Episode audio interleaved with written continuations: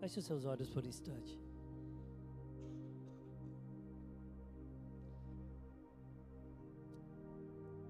Pai, obrigado por cada momento desse culto, Senhor, em que o Senhor tem nos ministrado. E agora, o momento, Pai, da palavra. O momento, Senhor, onde palavras serão lançadas ao Senhor. Mas a nossa oração aqui é que as palavras sejam tuas, Pai. Porque palavras humanas elas não causam transformação em vidas. Por isso, Pai, eu me coloco aqui, Senhor. E me submeto, Pai, a a tua autoridade, Senhor. Porque de mim eu não posso oferecer nada. As minhas palavras ao Senhor sem a tua presença são vãs. E eu sou, sim, Senhor, a primeira pessoa a necessitar de uma forma desesperada da tua palavra, do teu toque. Eu sou o primeiro a precisar, Pai, da tua palavra para que ela seja, Pai, para que ela venha me transformar por dentro, Pai, primeiro. Por isso, fala aos nossos corações aquilo que nós precisamos ouvir, aquilo que nós precisamos ser transformados e libertos, para que nós saiamos daqui hoje, Senhor, respirando novos ares, ares, para que nós venhamos sair daqui hoje tra transformados, diferentes, ó Senhor, e com uma consciência, Senhor, genuína em Ti, naquilo que o Senhor fez na cruz. Por isso, em nome de Jesus, acampe aqui os teus anjos, anjos ministradores, e que não seja a mim, Senhor, que não seja eu, mas que seja o teu Santo Espírito, em nome de Jesus, Senhor. Em nome de Jesus, é assim que nós oramos e te agradecemos. Amém? Amém. Eu quero te convidar a abrir na epístola de Filemão. Fica depois de Tito, antes de Hebreu.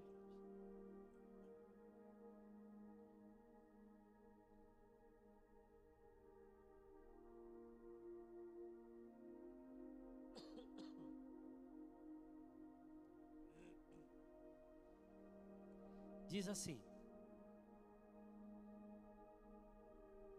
Paulo, prisioneiro de Cristo Jesus, e o irmão Timóteo, ao amado Filemão, também nosso colaborador, e a irmã Áfia, e a equipe, nosso companheiro de lutas, e a igreja que está em tua casa.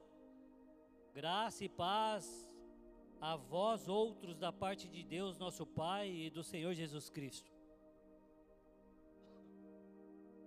Dou graças ao meu Deus, lembrando-me sempre de ti nas minhas orações, estando ciente do teu amor e da fé que tens para o Senhor Jesus e todos os santos, para que a comunhão da tua fé se torne eficiente no pleno conhecimento de todos de todo o bem que há em nós para com Cristo. Pois, irmão, tive grande alegria em conforto no teu amor, porquanto o coração dos santos tem sido reanimado por teu intermédio.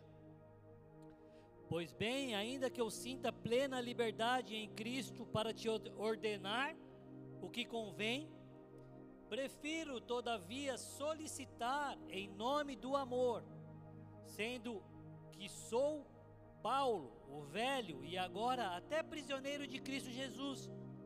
Sim, solicito-te em favor do meu filho Onésimo, que gerei entre algemas. Ele antes de, te foi útil, atualmente, porém, é útil. Antes, porém, foi inútil. Atualmente, porém, é, in, é útil a ti e a mim. Eu te envio de volta em pessoa. Quero dizer, o meu próprio coração, eu queria conservá-lo comigo, mesmo para o teu lugar, mas servir nas algemas que carrego por causa do Evangelho. Nada, porém, quis fazer sem o teu consentimento, para que a tua bondade não venha a ser como que por obrigação, mas de livre vontade. Pois acredito que ele veio a ser afastado de ti temporariamente, a fim de que o recebas para sempre, não como escravo, antes muito acima de escravo, como irmão caríssimo, especialmente de mim, com maior razão de ti, quer na carne, quer no Senhor. Se portanto me consideras companheiro, recebe-o como se fosse a mim mesmo. E se algum dano te fez, se te deve alguma coisa, lança tudo em minha conta. Eu, Paulo, do próprio punho o escrevo. Eu pagarei para não te alegrar que alegar que também tu me deves a ti mesmo. Sim, irmão, que eu receba de ti no Senhor este benefício. Reanima-me o coração em Cristo. Certo como estou da tua obediência, eu te escrevo sabendo que farás para que farás mais do que estou pedindo. E ao mesmo tempo prepara-me também pousada, pois espero que por vossa oração vos sereis restituído. Saúdam Epáfras, prisioneiro comigo em Cristo Jesus, Marco, Aristarco, Demas e Lucas, meus cooperadores. A graça do Senhor Jesus Cristo seja o vosso espírito. Nós acabamos de ler o livro todo de Filemão.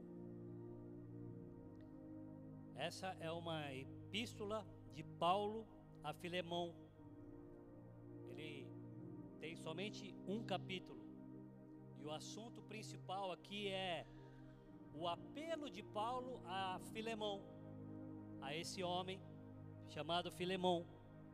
Quem é Filemão? É um cristão, um homem muito rico, dono de escravos. Provavelmente ele se converteu sob o ministério do apóstolo Paulo. E agora Paulo ele está escrevendo essa, essa epístola em sua primeira prisão em Roma, em 61 depois de Cristo.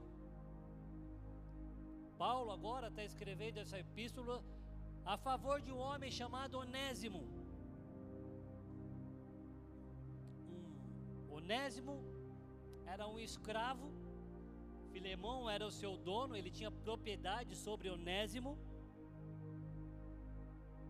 E Onésimo, ele aprontou alguma coisa e fugiu do seu senhor e ele vai para Roma.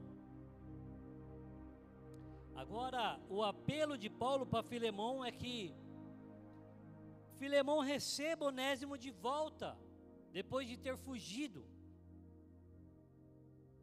Eram dias que naqueles que a, escravidão era uma realidade naquele tempo. O mundo romano aceitava a escravidão, isso era algo natural deles. Um escravo ela, era propriedade do seu dono e ele não tinha direito nenhum. E quando os escravos eles fugiam, eles poderiam ser severamente castigados ou até mesmo condenados à morte. Essa era a situação de Onésimo. Quando ele foge agora, ele foge de Filemão, ele vai para Roma, ele procura encontrar Paulo. A Bíblia ela não fala como que eles se encontraram, porque Paulo estava preso, mas eles se encontraram, eles conversaram, tanto que esse texto diz que Paulo gerou Onésimo entre algemas. Onésimo agora ele se converte ao evangelho. Onésimo agora se arrepende das suas faltas, das suas falhas, e ele se converte ao evangelho. Paulo está acompanhando a vida de Onésimo. Assim como um dia Paulo, aos pés de Gamaliel, aprendeu as coisas, aprendeu sobre, sobre muitas, muitas coisas, Agora Paulo está ensinando Onésimo, mas agora as coisas dos céus, agora as coisas que Paulo aprendeu com o próprio Jesus, quando Paulo foi arrebatado. Onésimo agora se converte ao Evangelho, ele se arrepende, e Onésimo agora ele está disposto a pedir perdão ao seu dono, a Filemão. Agora Onésimo tem um coração em Jesus. Onésimo agora ele está disposto a se reconciliar com Filemão.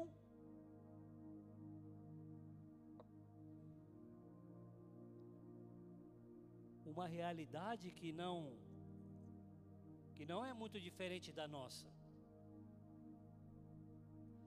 Nós, na verdade, não somos muito diferentes de Onésimo. Onésimo, talvez, ele era um escravo fisicamente. E talvez muitos de nós sofremos ou sofremos uma escravidão na mente, que é muito pior. Onésimo era a natureza deles. Naquele tempo era normal ser escravo. Agora, nós, como homens e mulheres de Deus convertidos ao Evangelho, não é normal sermos escravizados, não é normal termos a nossa mente escrava. Talvez no passado nós sofríamos um domínio na mente, no nosso corpo e na nossa alma.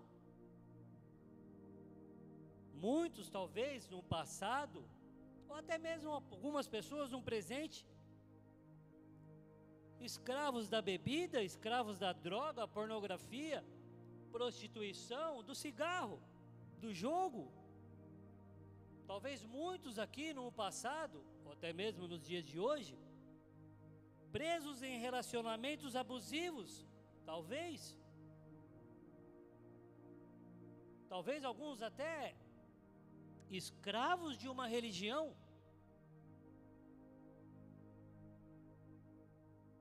sofrendo abusos espirituais ou até ministeriais. Talvez pessoas que viveram, mas ainda assim hoje vivem essa realidade. Presos em situações que talvez não conseguem se libertar. Até o dia de hoje, convertido ao Evangelho, ainda não se libertou. Talvez nos foi vendido uma realidade que nós estamos libertos, e se você está liberto, glória a Deus por isso. Mas muitas pessoas têm dificuldade ainda de se libertar de um passado. Tem mais dificuldades em se libertar. E talvez um dia, assim como Onésimo, o desejo de se libertar de tudo isso te fez procurar Jesus. Talvez lá no passado, ou aqui no presente, quando nós não aguentávamos mais aquela vida escrava, aquele sob o domínio opresso, nós procuramos um dia Jesus. E graças a Deus nós tivemos acesso a um Jesus que nos deu a liberdade que nos trouxe para perto, que nos amou.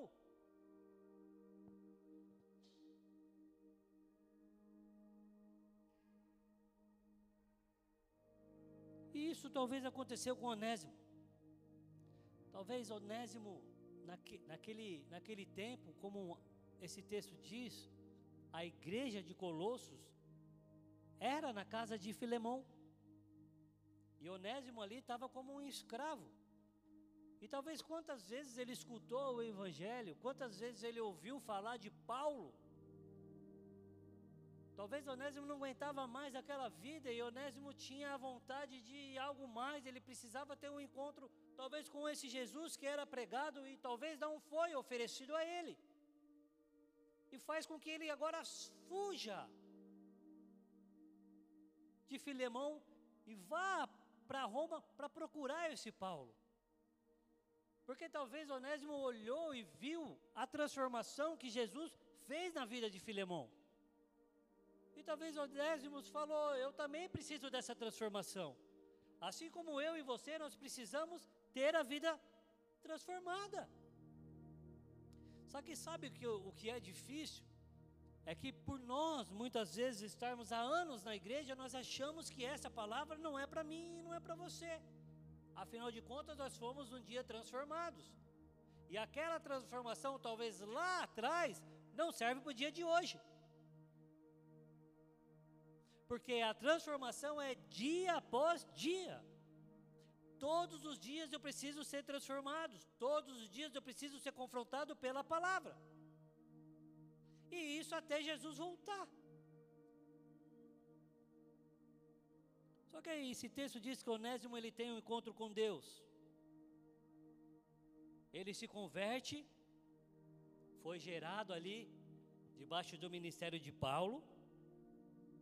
E agora Onésimo ele é transformado a ponto de Paulo dizer a Filemão na carta, na epístola: Filemão, antes ele era inútil para você. Só que agora eu estou te falando. Agora ele é útil para mim. Ele é útil para você, ele é útil ao ministério. Porque agora ele é um homem transformado. Porque o coração dele agora é um coração segundo o coração de Deus. Ele pode até aí continuar sendo seu escravo, mas ele ele está liberto, a mente dele está liberta. Pois aquela era a realidade. Agora Onésimo ele está apto a voltar, a olhar para trás e, e ser útil, a encarar os seus medos, porque o medo dele era voltar, ser castigado de uma maneira severa, ou até mesmo ser morto. Agora, diante da carta de Paulo a Filemão, ele está confiante e está revestido de uma autoridade. Não, eu vou voltar lá, eu vou encarar os meus medos, eu vou encarar os meus traumas, porque agora ele está arrependido dos seus pecados, ele está arrependido talvez de toda a injustiça que ele praticou. Agora ele está disposto a uma reconciliação. Agora, esse Onésimo, ele entendeu o preço alto que foi pago na cruz do Calvário, que agora ele pode ser livre. Ele pode ser livre em Jesus. E a pergunta é em nós. E a pergunta que eu faço hoje em você e eu. Será que nós entendemos realmente o preço que foi pago? Será que nós levamos a sério o que Jesus fez por nós?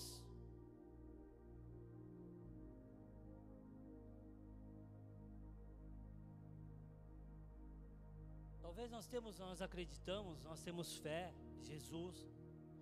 Só que a nossa vida diária não condiz com aquilo que nós acreditamos muitas vezes.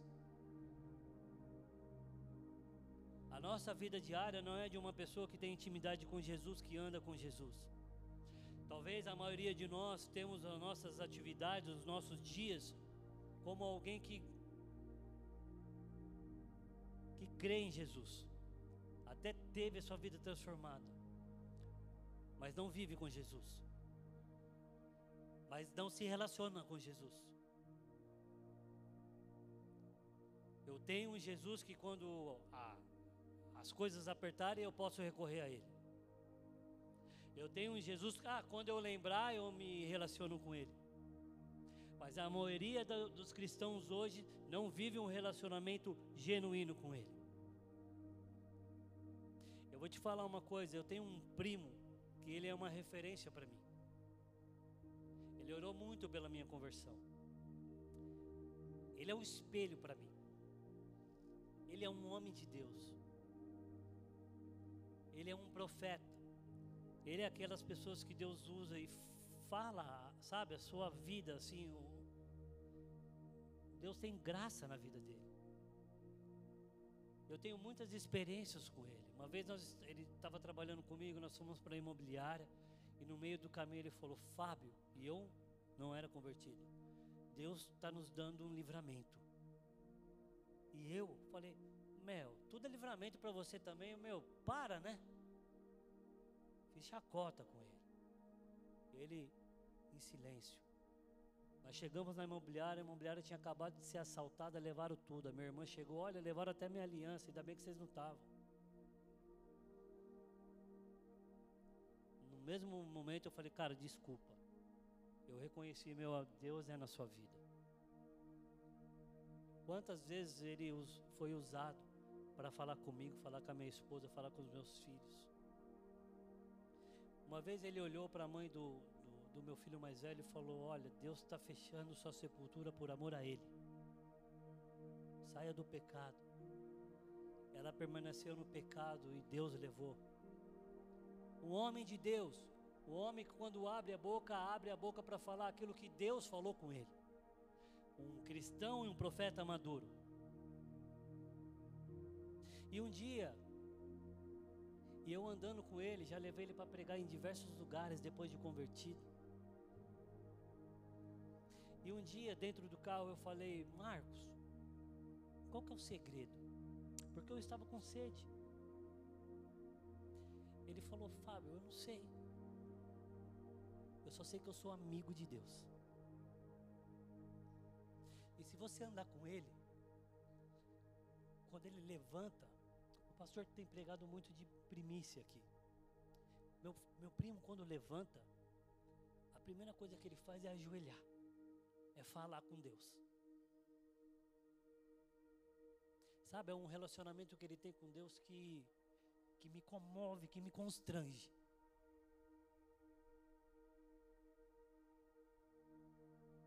Ele é um espelho de cristão para mim. E o segredo é ser amigo de Deus. Quantos de nós somos amigos de Deus? A ponto de nos relacionar com Ele diariamente, a ponto de Ele ser o nosso melhor amigo, a ponto de Ele saber as nossas fraquezas, a ponto de Ele ter acesso ao nosso coração.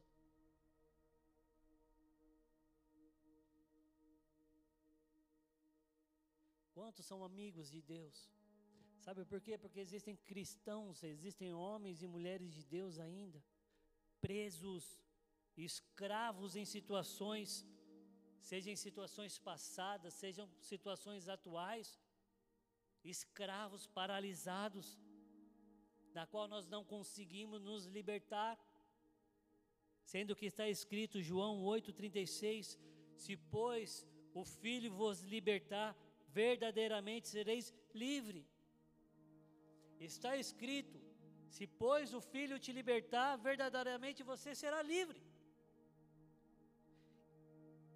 E como explicar um cristão estando preso a situações, estando, estando preso a traumas, estando preso lá atrás, em situações que ocorreram que já passou, a pessoa até esqueceu, mas eu não esqueci ainda. Eu ainda não liberei perdão. Eu ainda não liberei aquela pessoa, aquela situação.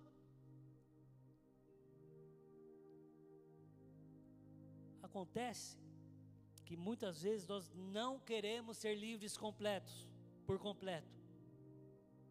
Essa é a grande realidade.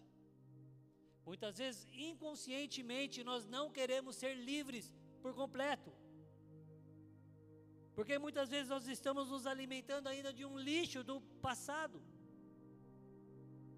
Nós sabemos o que nós devemos fazer, mas nós não fazemos. É o que Paulo falou: aquilo que eu quero, eu não faço. Mas aquilo que eu não quero, isso eu faço. Por isso a nossa luta é diariamente. E a nossa maior luta tem que ser ser amigo de Deus, ser amigo de Jesus, ser amigo do Espírito Santo, para que Ele nos ajude a vencer isso.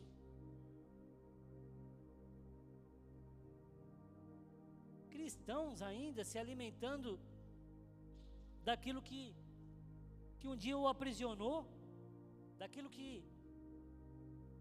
que o afasta de Jesus. Eu vou me alimentar disso, mas eu sei que isso está tomando meu tempo com Jesus. Eu sei que isso está me afastando de Jesus. Eu sei que isso Jesus ele não, não, não se alegra. Mas eu ainda faço. E talvez seja uma manhã que Deus esteja nos chamando, talvez não, eu tenho certeza. É uma manhã que Deus está nos chamando hoje para cortar qualquer tipo de algemas de uma vez por todas. Porque o sacrifício dele não foi em vão. Sacrifício dele, sabe o que, sabe o que foi? O sacrifício dele, ele me deu e te deu uma carta de alforria, escrita com letras de sangue, te comprando e te tirando das mãos de Satanás. Agora a pergunta é: o que nós estamos fazendo com essa carta? Porque essa carta está na minha mão, essa carta foi entregue na tua mão. Se um dia você reconheceu Jesus como seu Senhor, se um dia você reconheceu a obra da cruz, você recebeu uma carta de alforria. O que nós estamos fazendo com essa carta? Será que nós estamos exercendo o direito de sermos livres? Ou estamos rasgando essa carta, abrindo mão de uma liberdade que foi conquistada na cruz? E nós estamos permanecendo como escravos, Senhor. Eu recebi essa carta, mas deixa eu, ficar aqui ainda, nessa minha escravidão aqui, no meu lugar aqui de, de conforto. Um exemplo, quando a Lei Áurea, Lei Áurea foi assinada pela princesa Isabel no Brasil em 1888.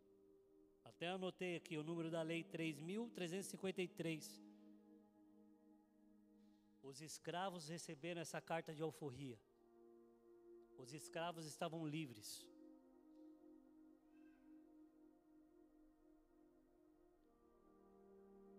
Eles poderiam chegar para qualquer senhor deles e, e falar: Olha, não, você não tem mais direito sobre mim. Obrigado.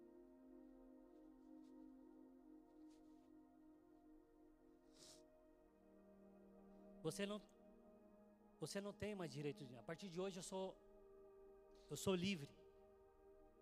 Só que existem, existiam muitos escravos que eles só sabiam ser escravos, eles nasceram escravos, os pais eram escravos, os avós eram escravos, eles não sabiam para onde ir, eles não sabiam mais o que fazer.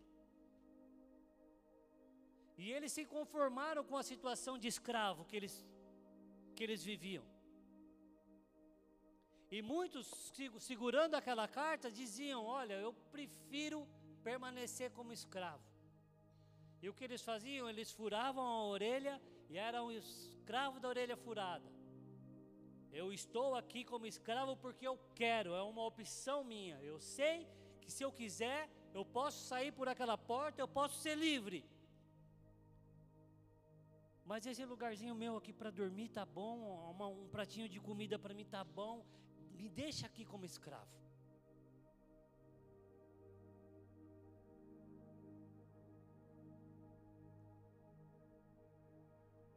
Muitas vezes nós somos assim. Nós estamos segurando uma carta de alforria, estamos dizendo para Jesus: Olha, eu sei, eu tenho o direito de ser livre em, em, em, no Senhor. Mas deixa eu aqui, deixa eu aqui porque eu ainda me alimento com algumas coisas aqui que me dá prazer. Me deixa aqui, deixa eu ainda ser escravo aqui.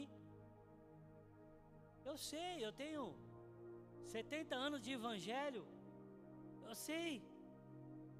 A carta está até amarela, essa carta de alforria que o Senhor conquistou na cruz. Mas deixa aqui ficar prisioneiro disso. Onésimo, ele teve a intercessão de Paulo. Ele se reconciliou com Filemão. Não foi lhe imputado nenhuma penalidade. Porque houve perdão da parte de Onésimo e na parte de Filemão. Houve a intercessão de Paulo para que as duas partes se reconciliassem, para que houvesse perdão. Hoje nós temos o Espírito Santo que nos convence de todo o pecado, de toda a justiça.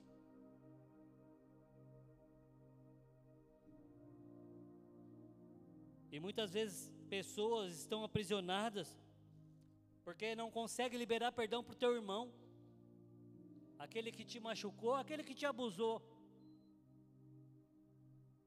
Você prefere ficar talvez preso nesses traumas do que virar a página do que fazer com que essas circunstâncias hoje sirvam como matéria-prima para você pregar o Evangelho com a autoridade que você um dia viveu para aquelas pessoas que estão chegando que precisam ser livres.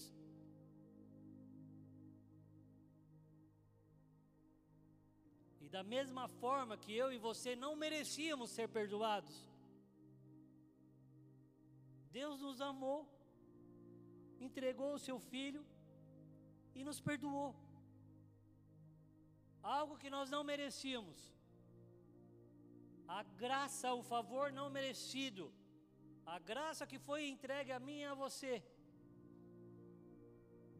E por causa desse perdão, temos a possibilidade de nos tornar útil ao ministério de Jesus.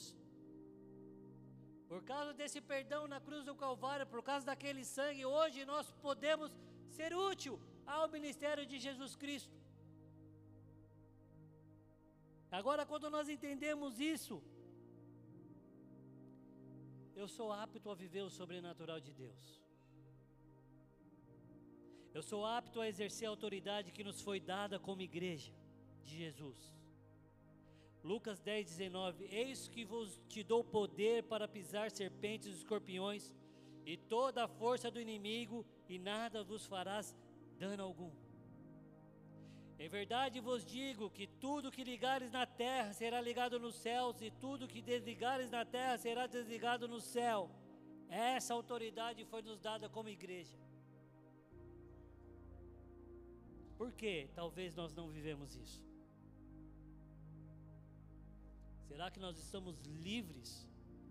Será que nós somos úteis para poder viver isso?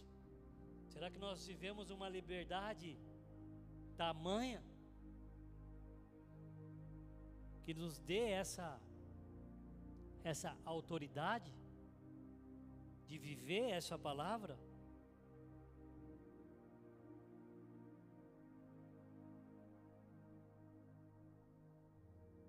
Quando nós vivemos essa liberdade, você é livre a ponto de olhar para trás e as coisas que te machucaram não faz não surtirem mais efeito na sua vida.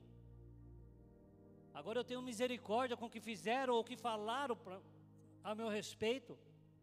As palavras que foram lançadas sobre a minha vida não têm efeito.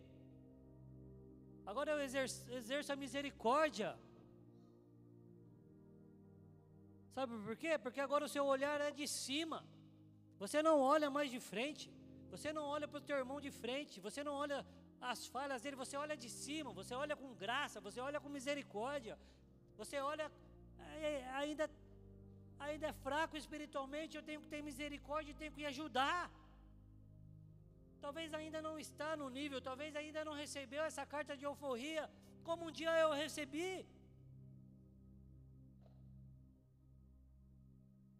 Agora, deixe que os mortos enterrem seus mortos. Eu preciso ser amigo de Jesus, eu preciso ser útil ao ministério de Cristo. E o Espírito Santo, ele está aqui essa manhã. Ele quer nos fazer livre, ele quer nos tirar dessa escravidão que talvez anos temos enfrentado.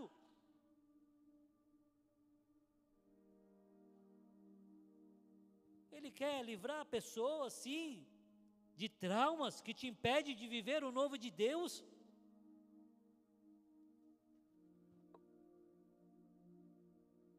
Maior estratégia de Satanás é escravizar a mente de crente. Porque aí crente não pode ser útil, crente não, não, não, não desenvolve o evangelho lá fora.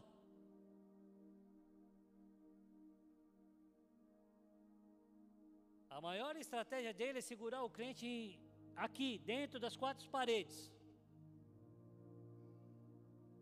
Para que lá fora a gente não venha pregar o Evangelho, para que lá fora a gente não venha ser útil e viver o sobrenatural. E nós temos a autoridade de repreender todo espírito contrário que esteja agindo, talvez, as nossas mentes. Por isso nós nos vamos, vamos nos levantar essa manhã e vamos repreender todo espírito contrário, todo espírito, todo Deus mamon. Nós repreendemos agora em nome de Jesus. Você não vai mais ser escravo do dinheiro, o dinheiro vai trabalhar para você. Porque foi te dado autoridade para você dominar sobre a terra. É você que domina, é você que liga e desliga, como igreja. Como igreja, nós temos poder na terra para ligar e desligar, para profetizar. Quantos milagres nós temos visto? Deus ainda opera, o Espírito Santo ainda opera, o Espírito Santo ainda quer nos usar, mas para isso eu e você precisamos ser livres. Mas não, ele está ele está usando todas as forças dele. Satanás está usando todas as forças dele para nos manter presos dentro de quatro paredes, trazendo conflitos entre irmãos, trazendo dissensões impedindo de nós sermos igreja lá fora. Mas aqui dentro eu não consigo amar o meu irmão, apesar das suas fraquezas. É mais fácil eu olhar, é mais fácil eu criticar. Eu perco a noite pensando no meu irmão, na fraqueza do meu irmão, por que meu irmão não fez aquilo, por que meu irmão agiu daquela maneira. Isso é estratégia de Satanás para te prender e não te libertar, para você não ser livre e exercer o evangelho. E ser igreja lá fora, e ser igreja no meu trabalho, ser igreja em todos os lugares em que eu plantar a planta dos meus pés. E deixa eu te falar, toda vez que eu vou pregar, eu falo, Senhor, prega para mim primeiro. Essa palavra é para mim. Eu preciso viver essa realidade.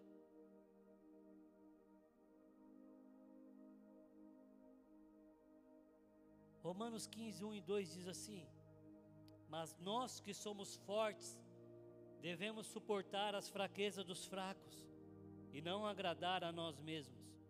Portanto, cada um de nós agrade ao seu próximo do que é, do que é bom para edificação.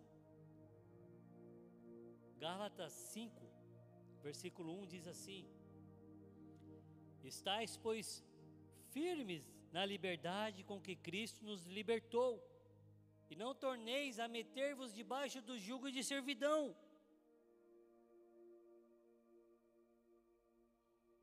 Deus nos chamou para desfazer as obras de Satanás. Ele não nos chamou para nós estarmos subjugados a Ele. Ele não nos chamou para nós fazer o papel que Ele esteja arquitetando. Por isso, em nome de Jesus, todo espírito, toda obra de Satanás que esteja escravizando mentes aqui, nós repreendemos em nome de Jesus como igreja, como autoridade, em nome de Jesus, como autoridade da igreja aqui na terra, nós repreendemos em nome de Jesus o abismo, ou para onde o Senhor Jesus determinar. Você foi chamado para desfazer a obra de Satanás. João 10,10: 10, O ladrão não vem senão a roubar, matar e destruir. Eu vim para que tenham vida e tenham vida em abundância. Deus chamou o crente para ter vida em abundância. Eu vou ter situações complicadas na minha vida? Eu vou ter mas eu vou ter situações contrárias, mas o meu temor está em Senhor, Ele vai cuidar das minhas coisas. Isso não vai abalar eu ser livre, isso não vai abalar o meu papel como cristão de desfazer a obra de Satanás, de discipular as nações, de curar os enfermos, de expulsar os demônios. As circunstâncias contrárias da minha vida não podem trazer tristeza a ponto de me paralisar numa cadeira, a ponto de me paralisar dentro de casa a ponto de trazer depressão, tra tra trazer doenças na mente. Quando eu e você nos tornamos livres, isso não pode chegar à sua tenda, praga nenhuma chegará à sua tenda. Ele te chamou para viver em abundância. Ele te chamou para viver um sobrenatural. Ele te chamou para você ser amigo dele. E se essa palavra for uma verdade na sua e na minha vida, essa manhã, a história da nossa vida vai ser transformada. A história da tua família, do teu casamento vai ser transformado. A história dessa igreja vai ser transformada. As pessoas vão olhar e ver a diferença daqueles que servem e daqueles que não servem. As pessoas vão olhar e ver a diferença daqueles que são amigos de Deus e daqueles que são religiosos. Deus está te chamando para uma amizade como nunca antes com Ele. Deus está te chamando para você e eu hoje olhar para a cruz do Calvário e pegar essa carta de alforria e esfregar na cara de Satanás e falar: chega, eu sou livre, eu sou livre na minha mente, eu sou livre no meu coração, sou eu que domino sobre as situações, sobre as circunstâncias, o meu temor está em Ti. E por o meu temor está em Ti, para a minha confiança está em Ti, eu sei que o Senhor cuida das minhas coisas, agora eu descanso agora eu descanso, agora eu recebo as Suas ordens, Senhor. Agora eu quero reproduzir aquilo que eu ouço do Espírito.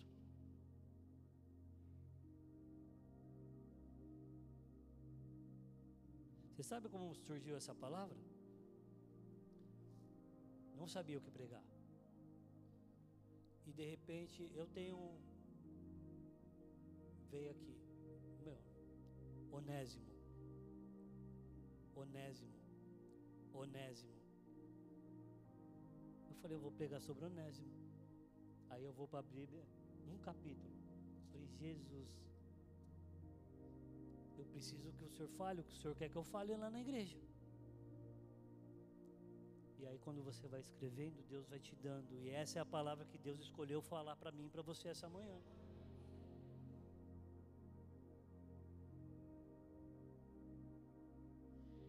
Nós precisamos disso. O evangelho, ele, ele é simples. Eu vi o Fernandinho ontem falando, o Fernandinho lá, o músico. A família dele toda era macumbeira. E o que transformou a família dele foi um pastor que ia lá uma vez por semana, abria a Bíblia e lia João. Ele lia a Bíblia. Ele falava as palavras deles, a palavra dele entrava no nosso coração foi entrando, foi entrando, foi entrando, foi entrando, e nós fomos libertos. A casa dele foi liberta. Hoje ele é esse homem de Deus que tem influenciado uma geração através de suas canções.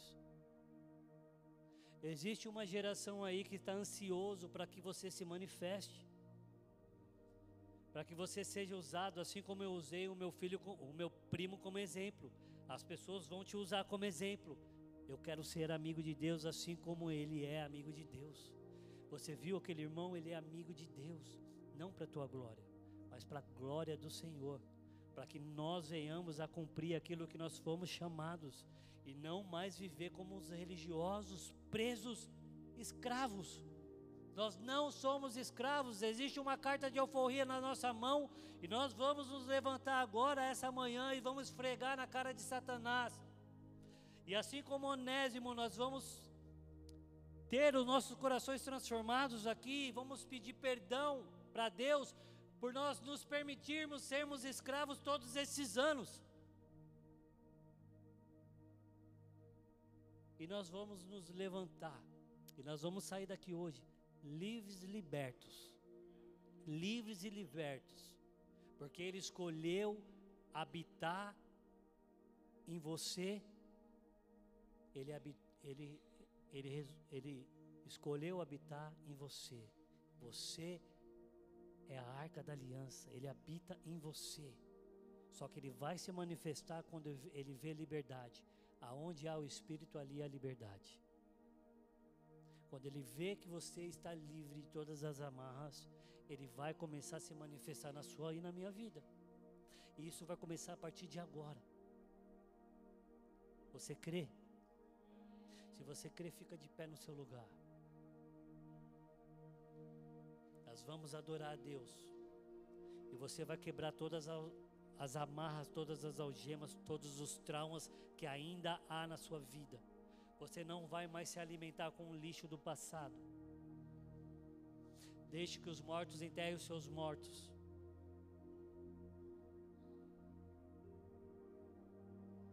Santo é o teu nome, meu Deus. Nós vamos adorar a Deus. Você sabe quais são as suas lutas, você sabe em que área Satanás insiste em te escravizar. E você vai dizer não essa manhã. E você vai fechar os seus olhos e você vai ver essas algemas agora se despedaçando. Porque o Espírito Santo está aqui, está te chamando. E ele vai arrebentar com essas correntes, com essas algemas. Ele vai libertar as suas mentes agora, os seus traumas em nome de Jesus Cristo.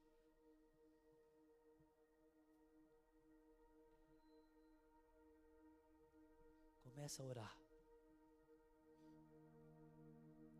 Você e ele sabe do seu particular. Só você e ele sabe o que você viveu. Só você e ele sabe a sua real situação hoje.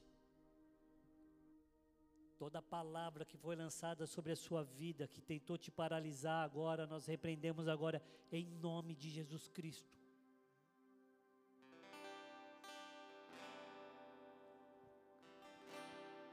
Você vai adorar no momento que você for se sentindo livre. Você vai adorar o Senhor como nunca antes. Você vai erguer a sua voz, você vai adorar Ele com alegria, com alegria de quem está liberto, com alegria de quem está vivendo agora a liberdade em Jesus.